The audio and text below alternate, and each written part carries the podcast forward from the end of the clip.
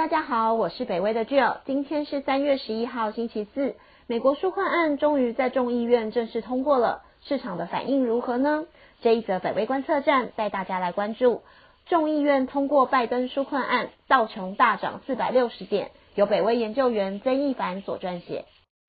美国时间这个星期三，三月十号的下午，众议院以两百二十票对两百一十一票的比数，通过了拜登的一点九兆美元纾困案——美国救援计划，预计将会在这个星期五，三月十二号由拜登正式签署后生效。这个纾困案从最开始提出来，到最后被众议院、参议院所通过，总共花了将近两个月的时间，在经过层层的关卡后，几乎完好如初的通过了。除了提高最低工资这个部分遭到否决以外，通过的部分将包含大多数每个人一千四百美元的支票，这个钱预计将在三月底前开始发送，还有持续到九月的每人每周三百美元的失业补助金，一千六百亿美元的新冠疫苗与检测费用，以及一千七百亿美元的教育补助金等等。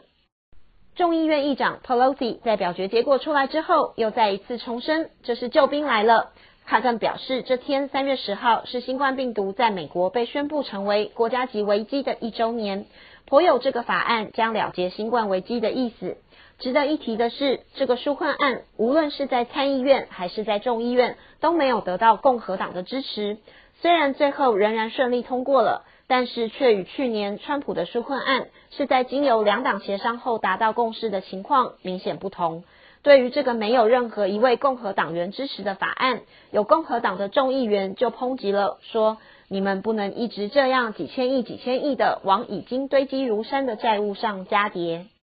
虽然有反对的声浪，但是纾困案通过的影响确实是不容小觑的。这个纾困案的规模远大于华尔街原先所预期的。Morgan Stanley 在本周将二零二一年美国经济成长率的预测值提升到了七点三。